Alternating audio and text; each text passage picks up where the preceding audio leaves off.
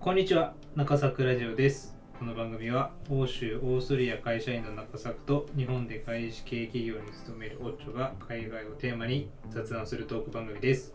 今回は第18はい。回になりました、お願いします。18回。はいお願いします。お願いします。サクです。サクじゃねえや。中作です、はい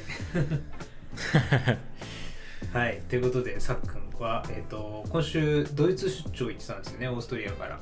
あそうそうそうそうそうなんですよ。どうでしたか？ドイツ出張。いやすごい楽しかったよ。あのね一人だったんだけど、うんうん。なんか出張って言ってもなんか働きに行ったっていうかはその講習研修を受けに行ったんだよね今回。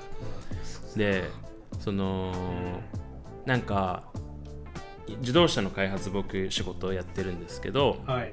その自動車の開発するときにまあその運転をするんだけどさ、はいはい。その運転する車ってだまだ開発中だから、うん。その故障する可能性とかさなんかいろいろ不具合が起こる可能前提があるじゃんまだ。はいはい、開発途中だからね、うん。だからその普通の運転免許証に加えてその各メーカーが指定してる免許ライセンス？テストドライバーのライセンスを取らなきゃいけなくて。はい。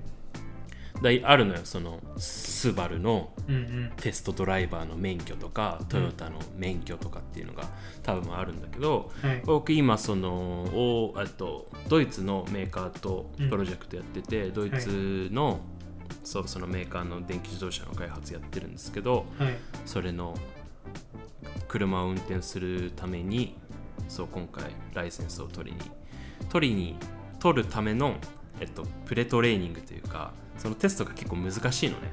うんうんだからそのテストのための講習会うんうんを受けに行きました。え。ー、なんかわかんないですけど、まあ、そういうちゃんとした目的あると思うんですけど講習で行く出張でしかもうん。ドイツにオーストリアから行くっていうのはめちゃくちゃいいですね。そうねやっぱやっぱドイツグラーツから今回はい。ミュンヘン空港に行ったんだけど、ミュンヘンってドイツのもうめっちゃ下の方にあるのね南の方南ドイツなんだけど、うんうん。でああと飛行機で50分ぐらいなんだよね、グラーツから、近い。1時間足らずで行ける。そう。だからもう本当そう国内旅行じゃないけどさそんな感じだしもちろんそのしドイオーストリアとドイツはシェンゲン協定っていうのに入って、はい。その物流とか人の行き来を自由にしましょうっていう協定があってシェンゲン協定っていうね、それなんで、まあ要するに出国入国手続きないしとかないしはい。なんかそういう税関の手続きとかもないから、うん。すぐ空港着いたらすぐ外に出れるみたいへえすげ感じですよ。信じらんないですねなねすごいよね。うんそうそうそう。でそうドイツミュンヘン空港着いてからお今回こっちで初めてレンタカーオーストリア来てから初めてレンタカー借りてさ。はいはい。でそうそのミュンヘン空港からその講習会があるところまで2時間ぐらい車で来たぐらい北に行かなきゃいけなかったんだけどはい。そうはあのーそそのまたさレンタカーがさうんうん。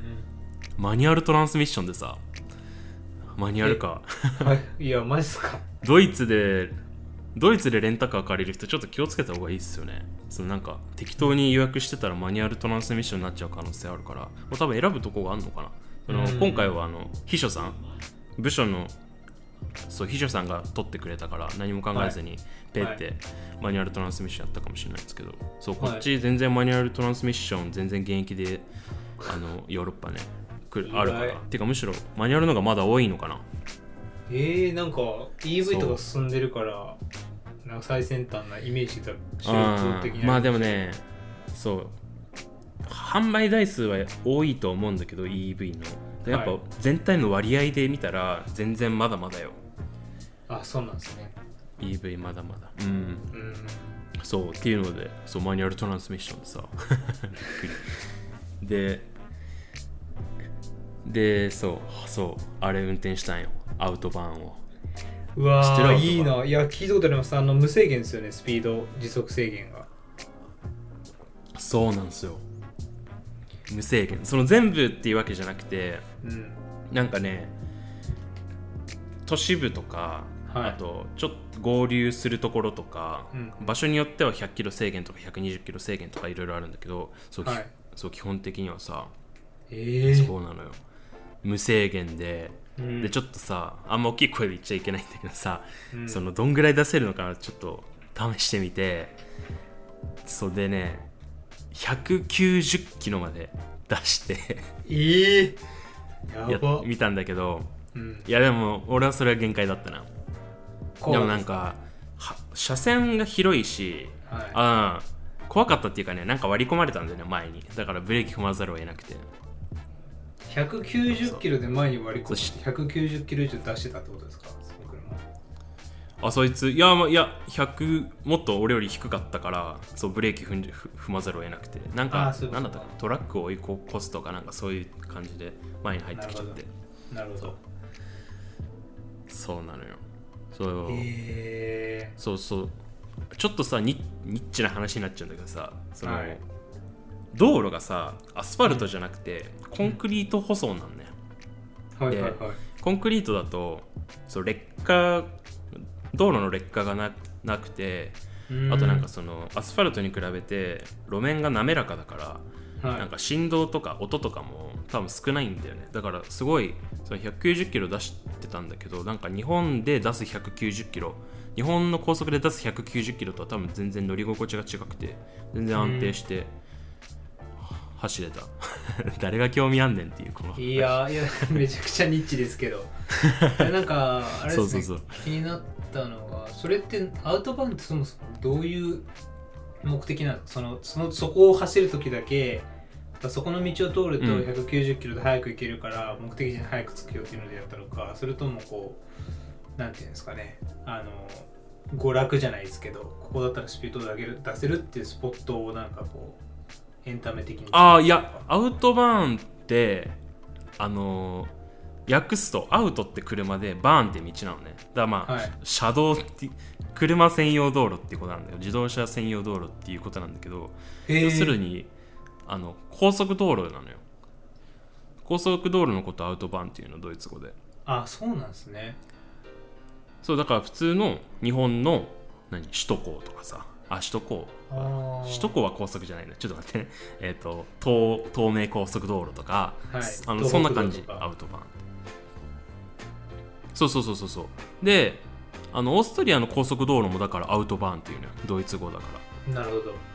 高速道路。アウトバーンっていうんだけどでもオーストリアは130キロ制限があって。はいはい。100そうそうそう。なんですけど。それでも速いですいですよね。しかも、うん、しかもさドイツのあの高速道路って無料なんですよ。おおこれますたごくない？これすごいですね。うん。そうだから無料だからさうドイツの上にさオランダとかさ、んはい。えっとデンマークとかあるんだけどはい。そっからドイツを通ってオーストリアにバケーションで来る人いるんだよね。車で移動費がさほとんどかかんないからさガソリン確かに。代ぐらいしか。うん、それでキャンピングカーとか、まあ、自家用車でオーストリアまで南下してきてアルプスとかハイキング楽しんだりキャンプ楽しんだりするっていうのがね一つねアクティビティなんですよ。北の方だからなんか。北のヨーロッパの方の人たちの。なんかもうあれですね。そうやってヨーロッパの人に日本人を 日本人を置いて幸せになっていくんでしょうねいやいやいや。日本人が勝手に忙しくしてるだけだろって感じ。でもやっぱ知ってるよみんな。その日本人っていうかさ中国とか韓国とか日本の人がすごいよくたくさん働いてるっていうのはやっぱ知ってる。しこっちの人が働いてないってわけじゃないけどうん。はい。まあなんかそういう働き方そういう人たちに対してそういうワークライフバランスがちゃんとしっかり取れたっていうのをちゃんと売りにしてるしうん。そういうのを理解して働いてるよ。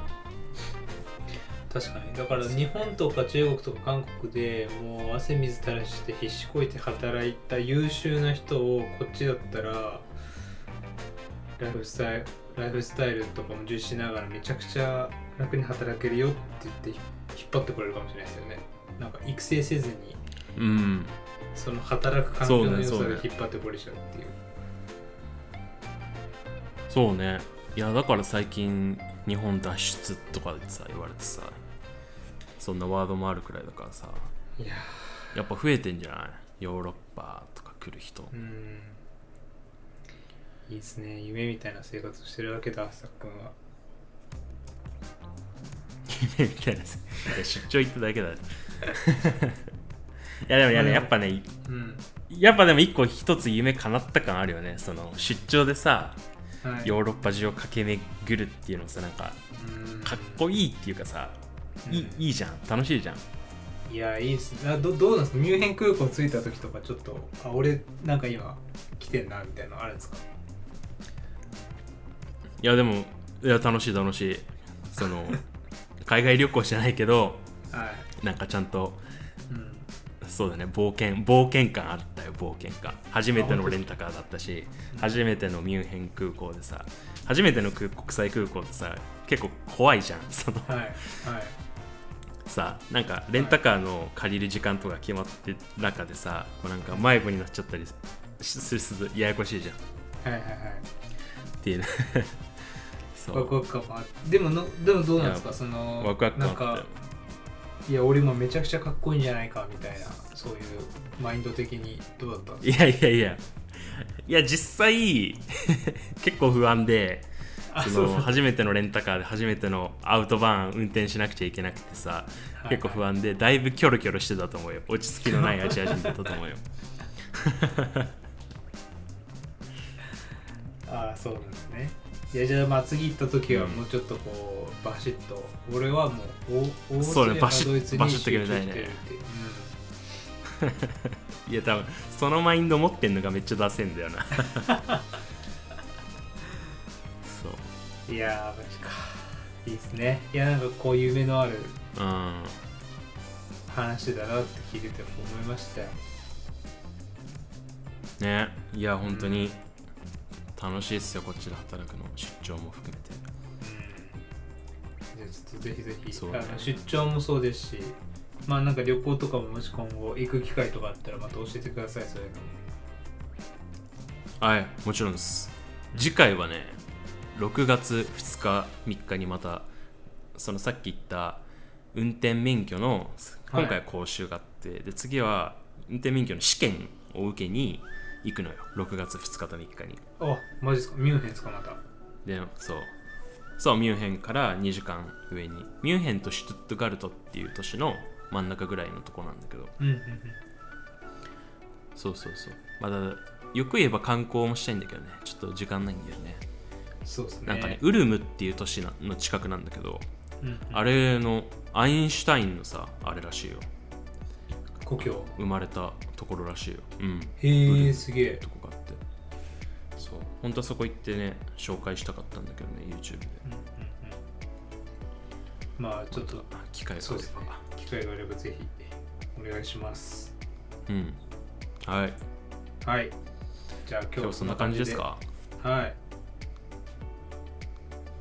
あじゃあ最後 なんかす宣伝じゃないですけ最後ね。